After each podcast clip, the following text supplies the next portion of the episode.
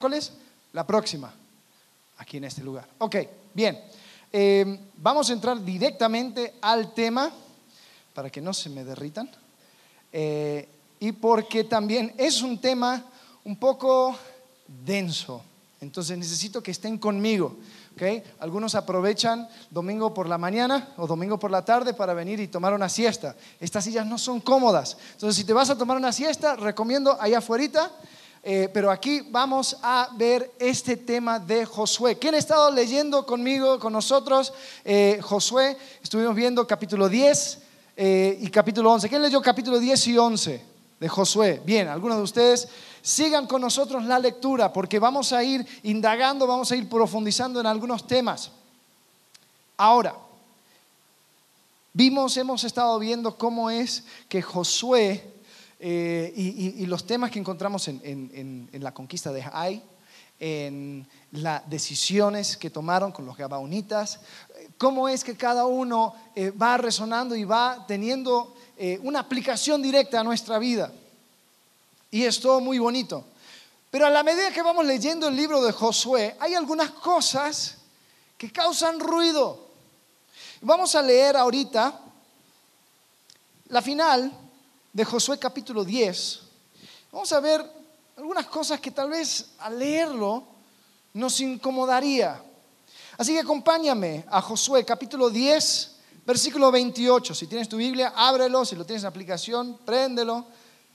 Acompáñame, Josué 10, 28. Dice, en aquel mismo día, Josué eh, tomó, día tomó Josué a Maceda y la hirió a filo de espada y mató a su rey por completo los destruyó con todo lo que en ella eh, con todo lo que en ella tenía vida sin dejar nada e hizo al rey de Maceda como había hecho al rey de Jericó. Y de Maceda pasó Josué y todo Israel con él al Libna y peleó contra Libna. Y Jehová entregó también a ella y su rey en manos de Israel y la hirió a filo de espada con todo lo que en ella tenía vida sin dejar nada e hizo a su rey de la manera como había hecho al rey de Jericó. Y Josué fue y todo Israel con él, pasó de Libna a Laquis y acampó cerca de ella y la combatió y Jehová entregó a Laquis en manos de Israel y la tomó al día siguiente y la hirió a filo de espada con todo lo que en ella, tenía vida, así como había hecho en Libna. Entonces Oram, rey de Geser, subió en ayuda a Laquis, mas él y su pueblo destruyó Josué hasta no dejar a ninguno de ellos.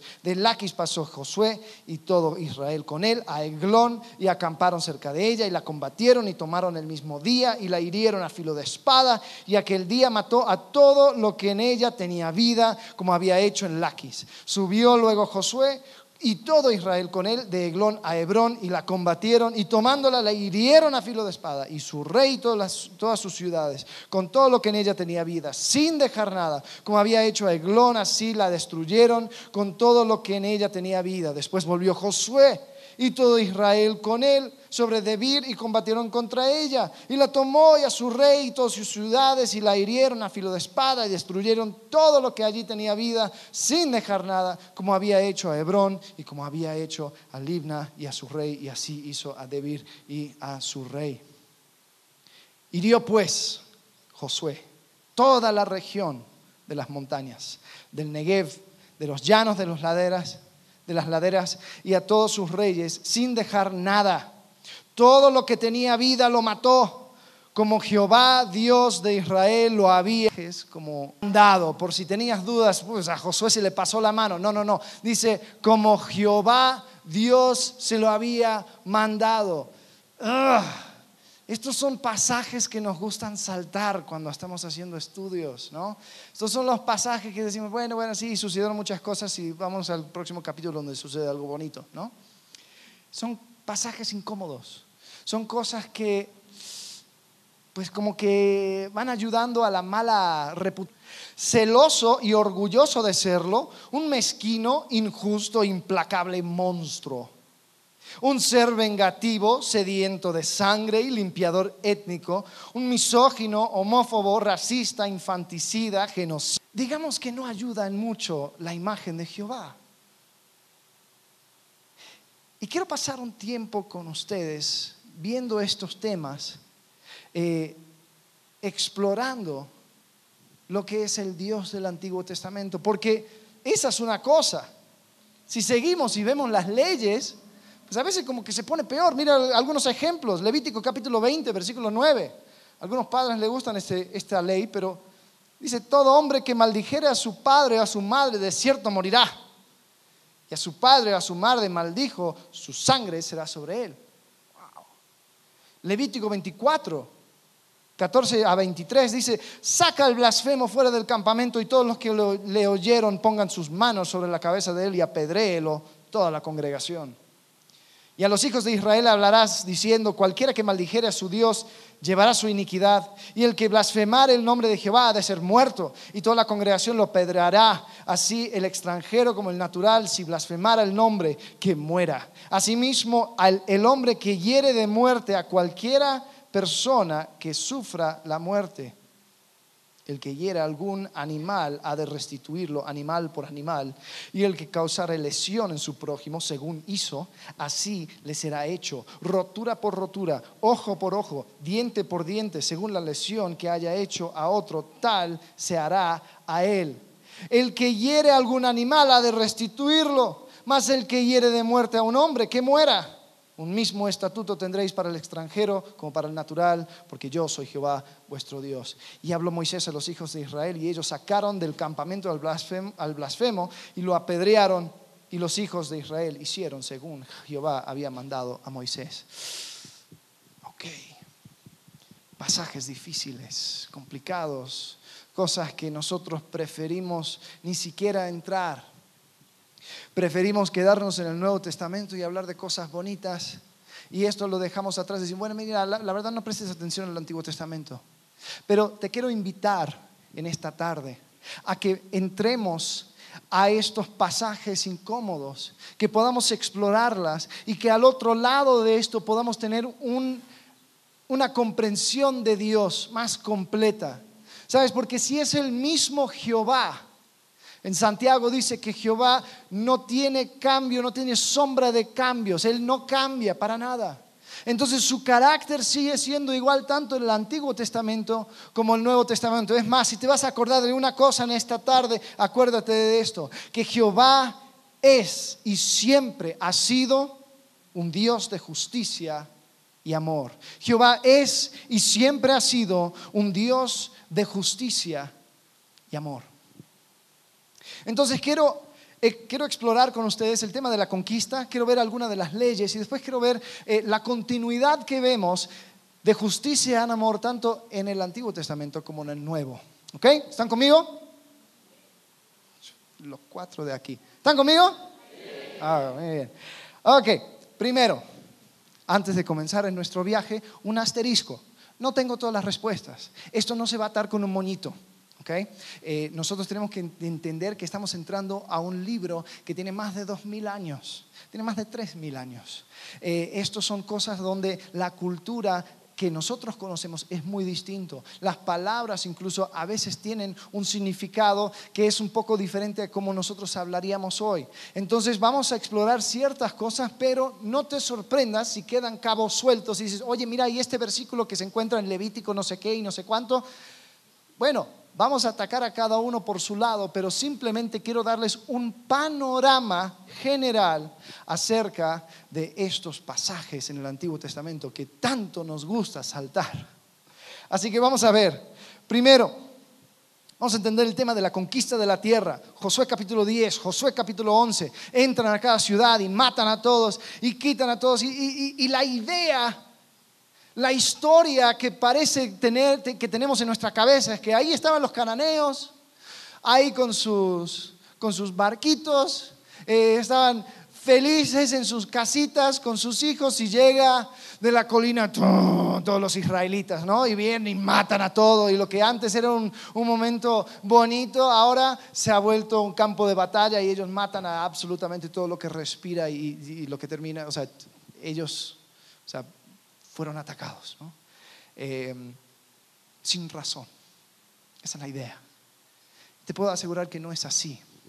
Te puedo asegurar de que Dios había estado trabajando en la vida y en, y en los corazones de este pueblo por mucho, mucho, mucho tiempo. Y vamos a entrar primero en este tema de la conquista de la tierra, viendo el testimonio que tenía Canaán. Vamos a ver, eh, tengo un mapa aquí de eh, la, tierra, la tierra de, Israel, Canaán, antes de que fue conquistado. Y, y había un montón de diferentes personas aquí. Estaban los, los filisteos, los eteos, los jebuseos, pereceos, hebeos, amorreos al otro lado del río. Está Moab y Amón y, un montón de personas en esta zona. Ahora, recuerda que Dios llamó a un hombre a esta tierra.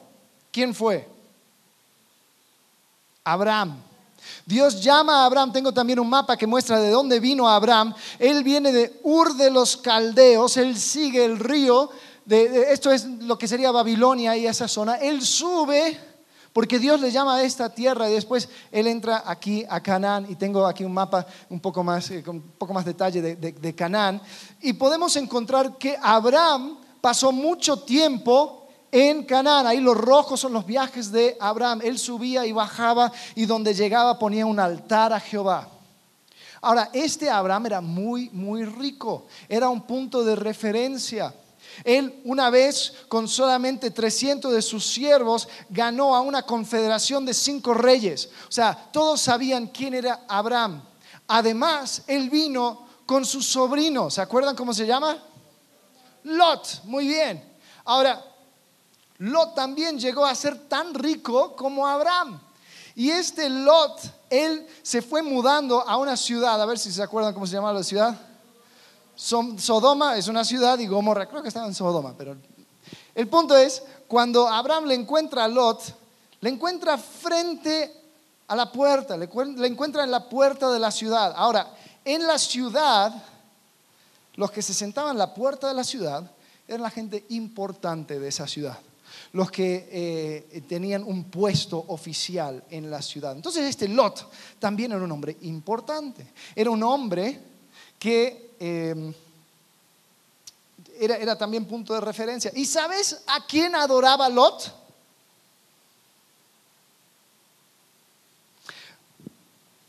Mira lo que dicen de Lot. Muchas veces nosotros hablamos de Lot como, como el, malo, el que, el que desobedeció, el que se fue dejando ir por el mundo. Pero mira cómo describe segunda de Pedro, capítulo 2, versículo 7, a Lot. Dice, y libró al justo Lot abrumado por la nefada conducta de los malvados. Porque este, ¿qué? Justo que moraba entre ellos, afligía cada día su alma justa, viendo y oyendo los hechos inicuos de ellos. ¿Sabes? Lot adoraba a Jehová, al Dios verdadero. Abraham también. Cuando Abraham vence a esta confederación de cinco reyes, se lleva al botín y ¿sabes lo que hace? Llega a un rey llamado Melquisedec. Se habla de este Melquisedec en Génesis 14, versículo 18. Dice así, entonces Melquisedec, rey de Salem y sacerdote del Dios Altísimo, sacó pan y vino y, y le bendijo diciendo, bendito sea Abraham del Dios Altísimo, creador de los cielos y de la tierra, y bendito sea el Dios Altísimo, que entregó tus enemigos en tu mano y le dio a Abraham los diezmos de todo. Ahora, este Melquisedec era el rey de una ciudad llamada Salem, de los Jebuseos. Después se acortó el nombre y es Jerusalén. Este rey era un rey cananeo, jebuseo. Era uno de, los moradores de la tierra. Sin embargo, él conocía al Dios altísimo. Las, los hijos de Lot, después terminaron siendo eh, eh, dueños o, los descendientes de ellos terminaron siendo la tierra de Moab, la tierra de Amnón, y estos eran tierras que rodeaban a Israel. Ellos tenían como ascendiente a Lot, quien adoraba a Jehová.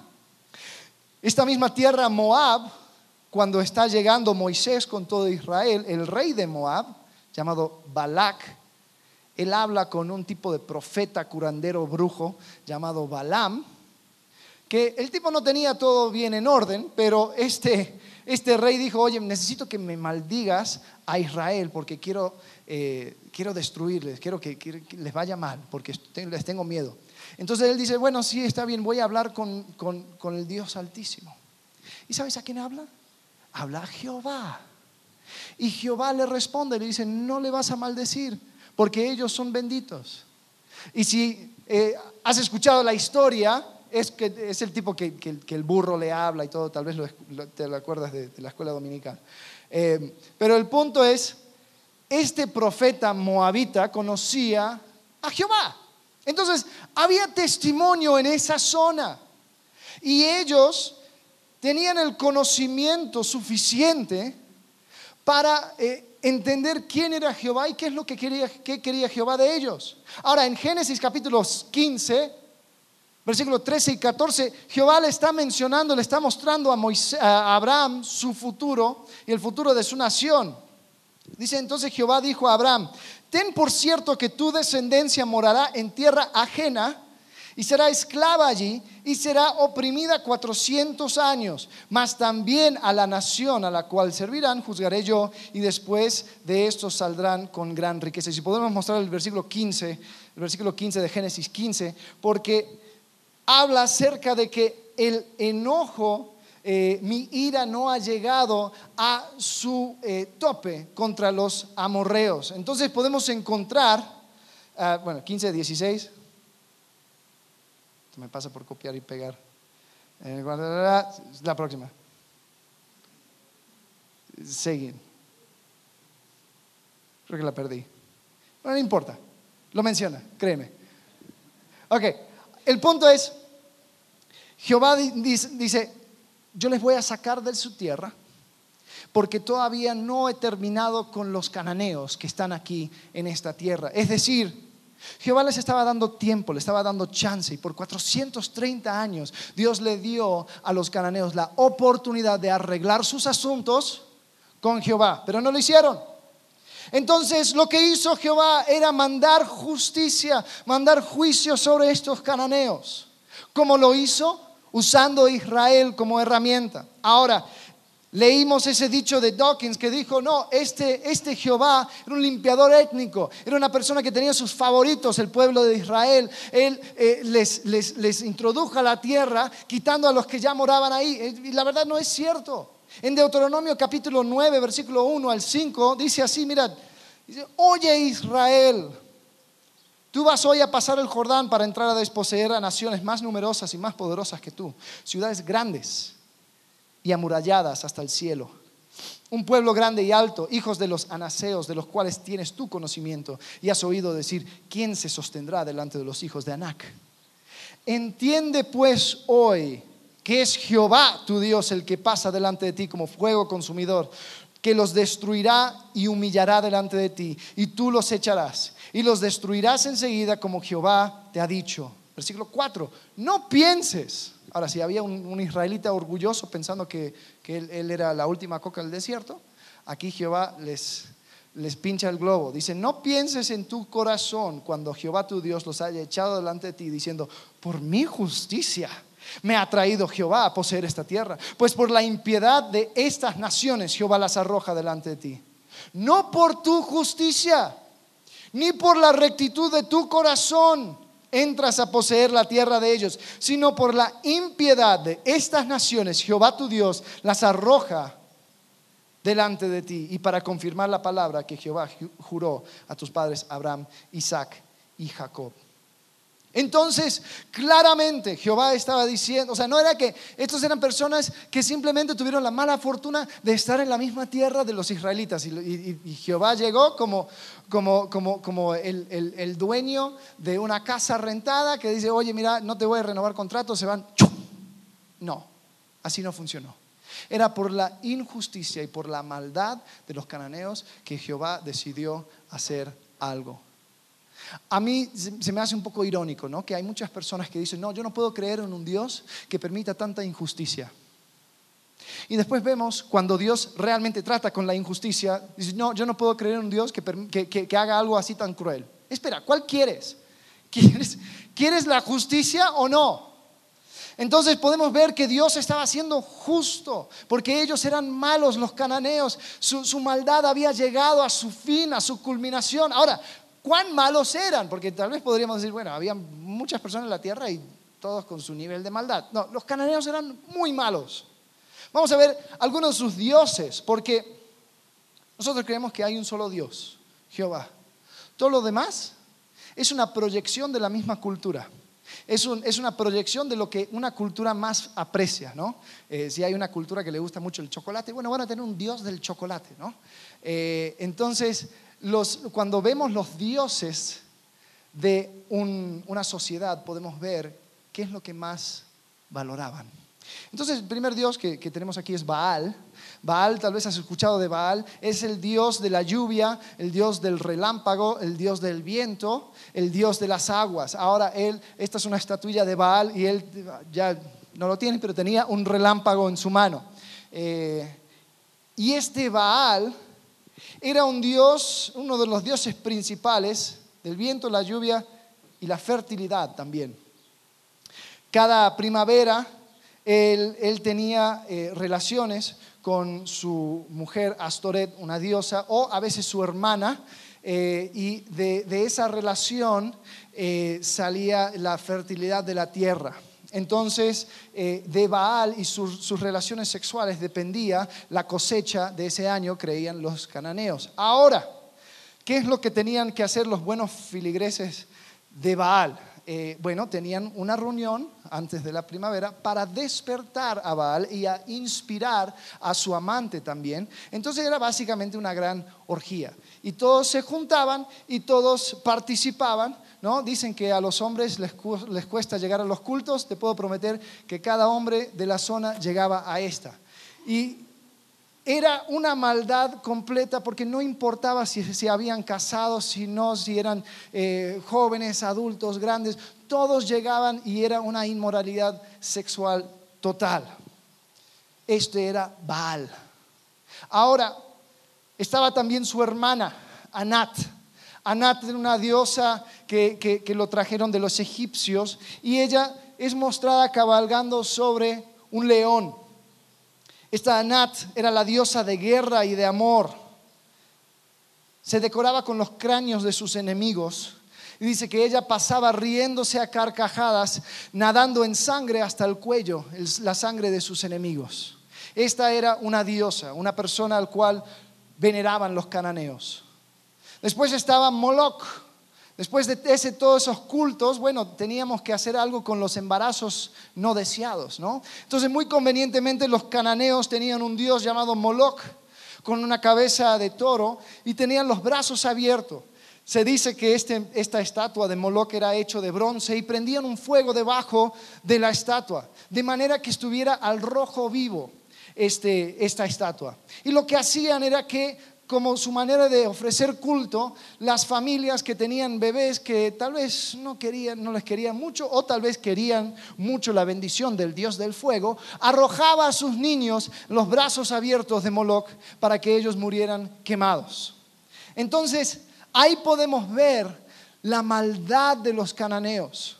Ya se había, se rompió eh, la tela de la sociedad, todo lo que unía una sociedad, todo lo que parecía lo que, al, plan original de Dios para la familia, para, un pueblo. Ellos lo habían ignorado por completo. Entonces, eh, estos cananeos tenían su tiempo para arreglar sus cuentas con Dios, pero no lo hicieron.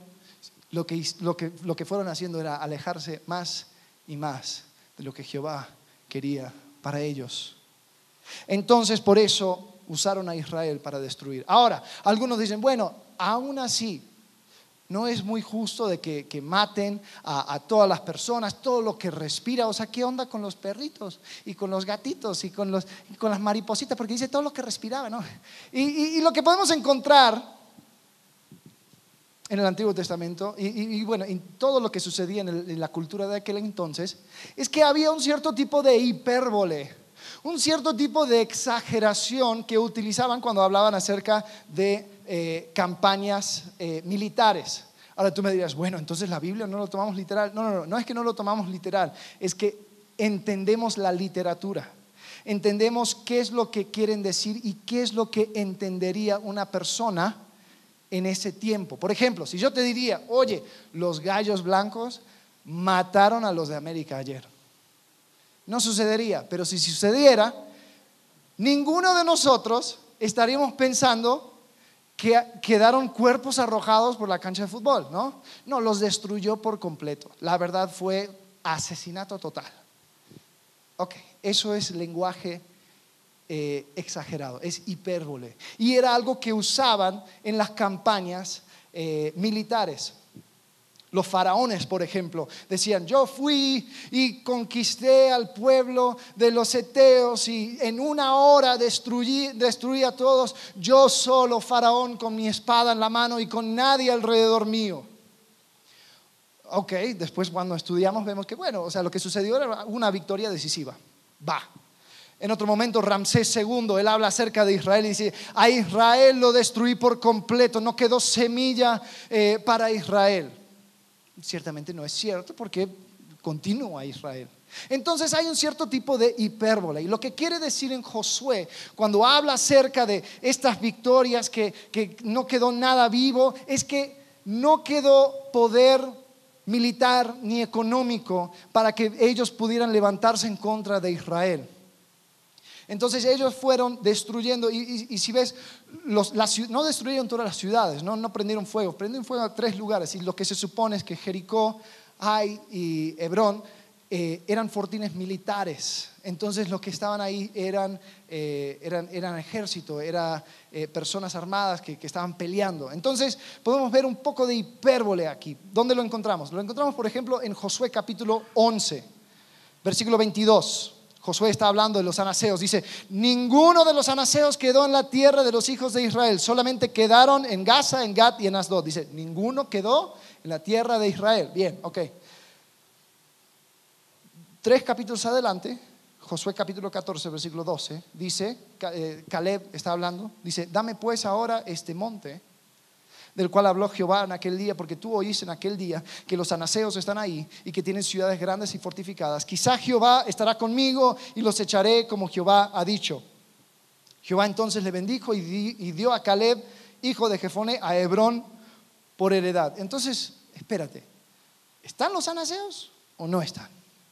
Entonces, claramente lo que podemos encontrar es que eh, está hablando acerca del poder militar. Ninguno quedó que pudiera hacerle frente a Israel. Ninguno quedó que iba a, levantar un ejército contra Israel. Eh, entonces, podemos ver en ese sentido de que los cananeos, ellos tenían todo lo necesario para volver a Jehová.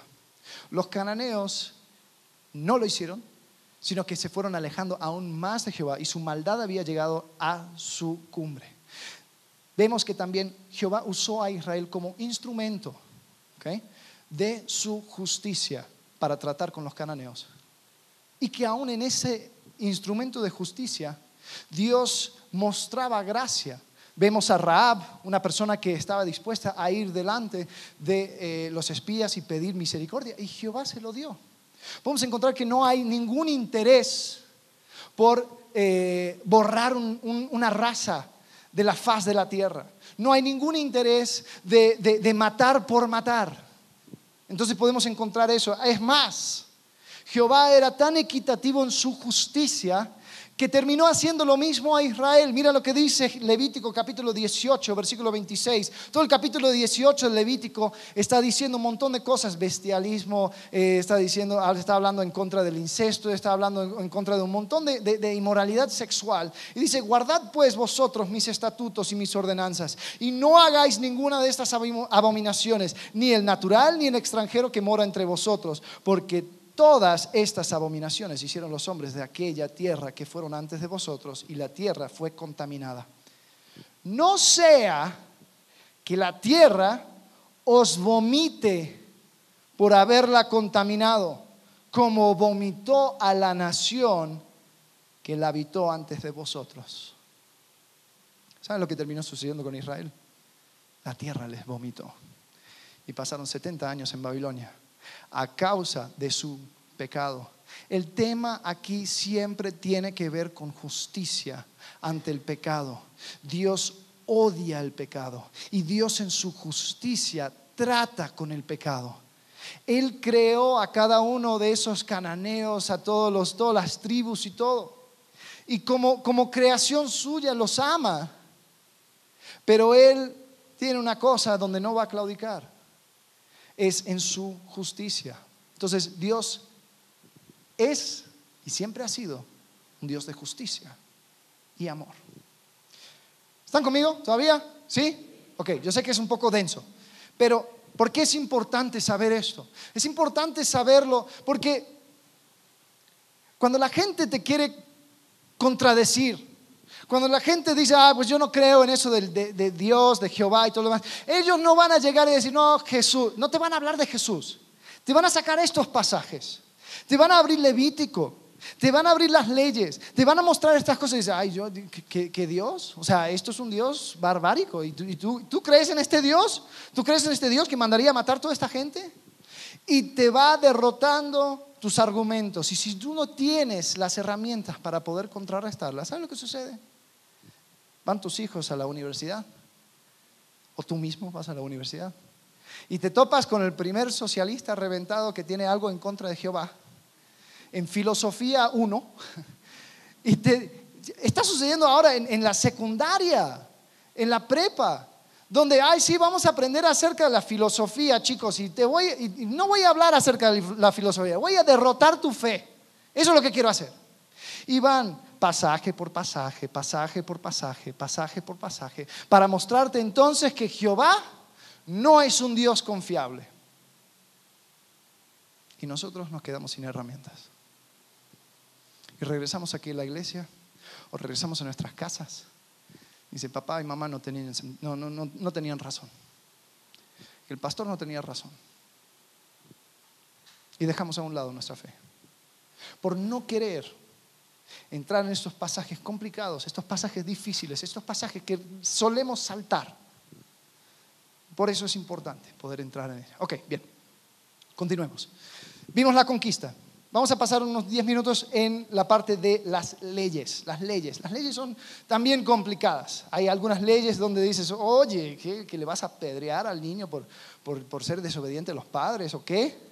Ahora, una cosa que tenemos que entender cuando, cuando entramos a estos temas del Antiguo Testamento es que somos extranjeros a la Biblia. Nosotros no, no, no podemos llegar y pensar que la, a la Biblia lo vamos a arrastrar al siglo XXI y vamos a hacer, a ver, yo quiero que tú puedas hacer, o sea, puedes, explicarme eh, a mí, a mi mente del siglo XXI, lo que quieres decir.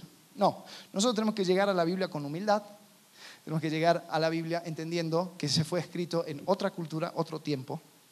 Eh, por ejemplo, sería como, viste que ahora va a comenzar el Mundial. Muchos de ustedes van a faltar los domingos por la mañana, yo sé. Ahora imagínate que una persona, un, mexicano, llegue a Rusia, porque quiere, estar ahí en, el Mundial, y se, y se molesta porque en Rusia nadie habla español, porque en Rusia nadie, nadie tiene tequila, solamente tienen vodka, que en Rusia las costumbres son diferentes y que en Rusia hace frío. O sea, ¿qué onda? No, tú eres extranjero. Tú tienes que comprender y llegar a donde están, a su cultura, y tratar de comprenderles. Nosotros muchas veces llegamos a la Biblia con un cierto tipo de, elitismo, de, altanería, pensando que, ay, bueno, esto fue escrito eh, hace mucho tiempo y yo soy mucho más sabio que ellos, y bueno, a ver, a ver qué dice. Entonces, la primera cosa que tenemos que comprender es que hay un contexto histórico Israel antes eh, se, construía la sociedad en tribus, en clanes, en familias, ¿no? Entonces cuando leemos un versículo como ojo por ojo, diente por diente, la primera cosa que vemos es que eh, primero no necesariamente era literal, no era en el sentido de que si, alguien le saca el ojo, entonces llega eh, el, Moisés y dice, a ver, tú le sacas el ojo, a ver, ni le saca el ojo. La idea, porque, hay, otra ley que dice, bueno, si, a tu esclavo le sacas el ojo por, por algún accidente o lo que sea, tú le tienes que soltar para pagar el precio del ojo. Es decir, el pago tenía que ser equitativo al daño. La restitución tenía que ser equitativo al daño. Ahora, esto ayudaba mucho en una cultura que se basaba en clanes y tribus y todo lo demás. Si algo entendemos acerca de las, de las guerras que tenemos aquí en México, entre los narcos y todo, es que muchas veces son, hablan de ajustes de cuentas, ¿no? Pero no hay un juez narco que dice, a ver, vamos a ajustar cuentas. Eh, él te mató el hijo, entonces tú tienes derecho a matar un hijo, un hijo y no, ya voy a matar a toda la familia. Después los demás van a, ver, ¿a dónde estás? ¿Dónde vives? Voy a prender fuego a toda tu ciudad. Y, sigue escalando, ¿no? Lo mismo sucedía ya en aquel entonces. Entonces Dios pone, no, mira, la recompensa, el pago por el crimen tiene que ser equitativo al daño. No te puedes saltar eso, no puedes salir. Entonces podemos ver aún una sabiduría cuando paramos y tratamos de entender qué es lo que dice. También permitía una justicia eh, sin jerarquías. Porque si un príncipe hacía algo a un peón, la cosa era igual. Solamente porque era amigo del juez o amigo del rey o amigo de lo que sea, no significa que se podía librar. Entonces aquí dice, ojo por ojo, diente por diente, la paga justa. Entonces, eso es lo que entendemos. También tenemos que entender que hay un contexto cultural. Abraham, ¿de dónde vino? Ur de los Caldeos, un lugar babilónico. Israel pasó cuánto tiempo en, en Egipto? 400 años. Después de, o sea, México tiene la mitad de eso. Ellos pasaron 400 años en Egipto. ¿Tú crees que algo de la cultura egipcia como que se les pegó? Claro que sí. Es más, Jehová cuando les pone la ley, les habla en un contexto que ellos puedan entender para su cultura. Eh, no voy a entrar mucho en detalle, pero cuando se habla, por ejemplo, del tabernáculo, las medidas del, tabernáculo y lo comparas con la carpa del faraón cuando salía en campaña de guerra, son iguales. ¿Cómo? ¿Dios estaba usando cosas paganas? No, Dios estaba tratando de usar metáforas y cosas que los israelitas hubieran entendido en aquel entonces para mostrarles. Porque, eh, porque Faraón para los egipcios era Dios.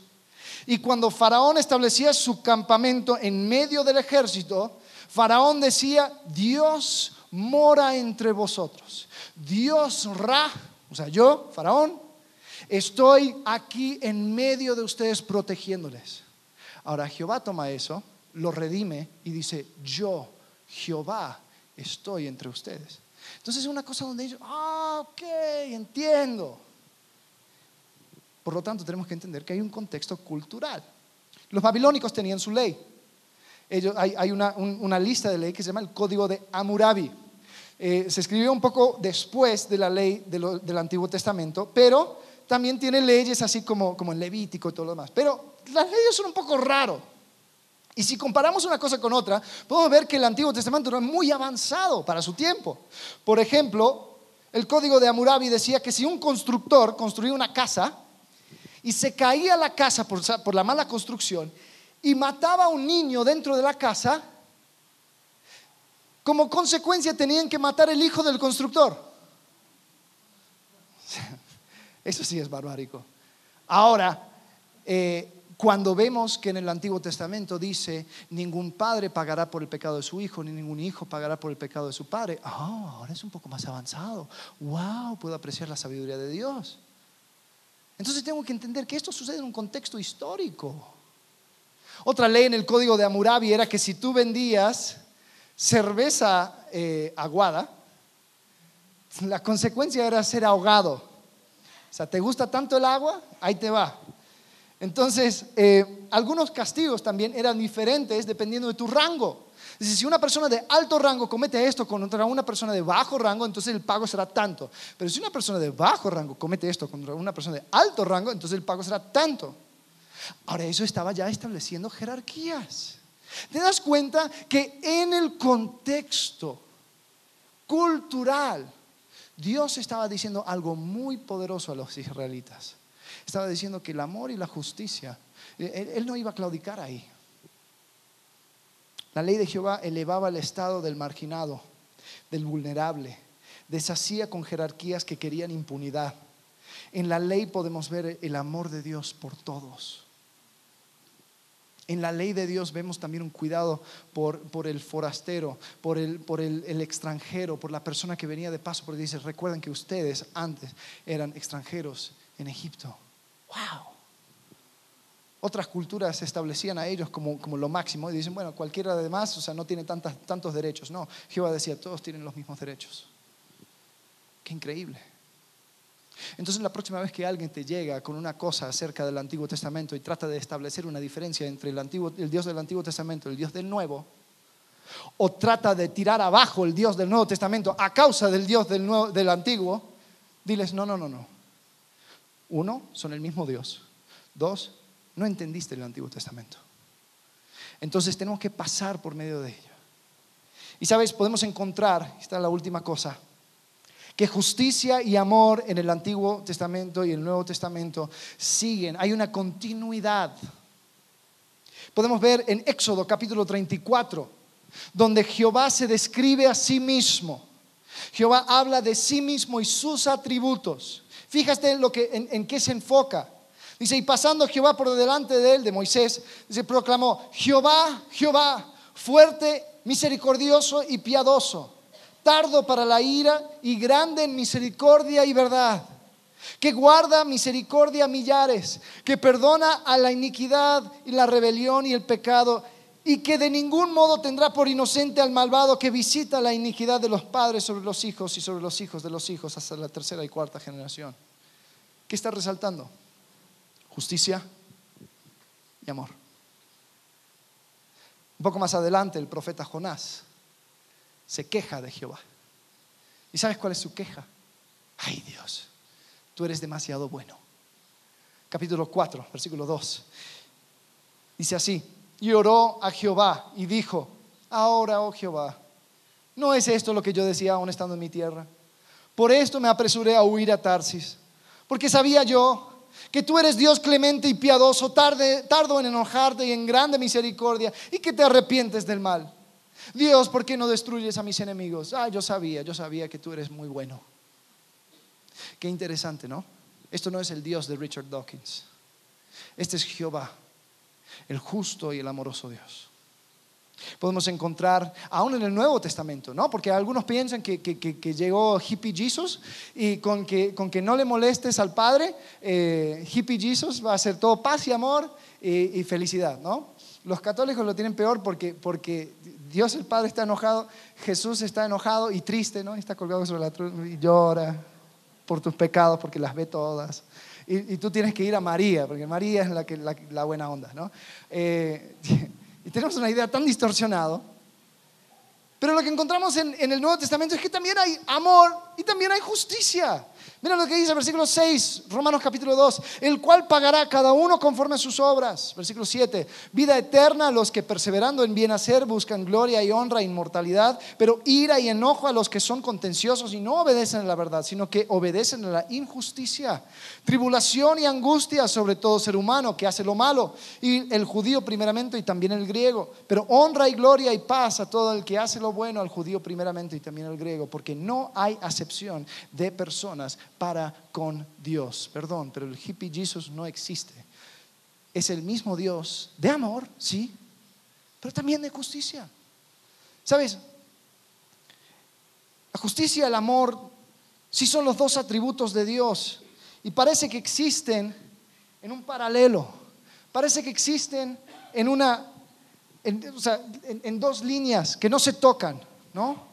Y, lo que encontramos es que sí, ahí está la justicia, el amor, y, y como que no se tocan porque la justicia perfecta no tiene lugar para el amor. La justicia perfecta castiga todo pecado. Y el amor perfecto pasa por alto el pecado. Entonces estas dos cosas nunca se tocan. Pero ¿qué encontramos? Encontramos que hubo un momento en la historia donde sí se encontraron, donde sí se cruzaron. Ahí está donde sí hubo una intersección de justicia y amor, perfecta justicia, perfecto amor. Y eso se encuentra en la cruz. Porque en la cruz tu pecado y mi pecado fue castigado. En la cruz la ira de Dios cayó sobre esta tierra. Pero ¿sabes quién lo recibió? el propio Hijo de Jehová. Jesús cargó sobre él nuestros pecados, abriéndonos la puerta para que pudiésemos ahora entrar en una relación con Dios. Esto no tiene nada que ver con tus obras. Esto no tiene nada que ver con lo bueno que podrías llegar a ser. Porque sabes lo que Dios demanda de ti, demanda perfección. Porque aún el que es culpable de una sola cosa en la ley, de quebrantar una cosa en la ley, dice que es culpable de todos. Es como romper un vidrio, no importa el tamaño de la piedra, si lo rompiste no sirve. Entonces la justicia, el amor que parece estar tan lejos el uno del otro, son los dos atributos de Dios que Dios más resalta. No es su gloria, no es su soberanía, no es ninguna otra cosa. Es el amor y la justicia de Dios. Y encontramos que se unen en la cruz. En lo que dice 2 Corintios capítulo 5, versículo 14 y 15, dice, porque el amor de Cristo nos constriñe, pensando esto, que si uno murió por todos, luego todos murieron, y por todos murió, para que los que viven ya no vivan para sí, sino para aquel que murió y resucitó por ellos. Versículo 21, dice, al que no conoció pecado, por nosotros lo hizo pecado para que nosotros fuésemos hechos justicia de Dios en Él. Amor, justicia. En Cristo yo puedo asegurarme de que no tengo que temer la justicia de Dios, porque la justicia perfecta de Dios ya fue tratado en la cruz. Amén. Eso es increíble, eso es salvación, ese es nuestro mensaje, esas son las buenas noticias que el Dios del Antiguo Testamento, lo que comenzó en un jardín y continuó por medio de Israel, tiene como su centro la cruz y ahora Cristo nos invita a ser parte de esa historia. Nos invita a entrar en su familia. Sin embargo, su justicia no permite que tú entres con tu pecado. Su justicia no permite ni siquiera que te acerques a Él. Pero su amor abrió un camino por medio de la cruz porque la justicia de Dios se derramó por completo en Jesucristo. Y la única cosa que tenemos que hacer es llegar delante de Él declarándonos culpables, diciendo, Señor, yo sé que he pecado y que merezco el infierno.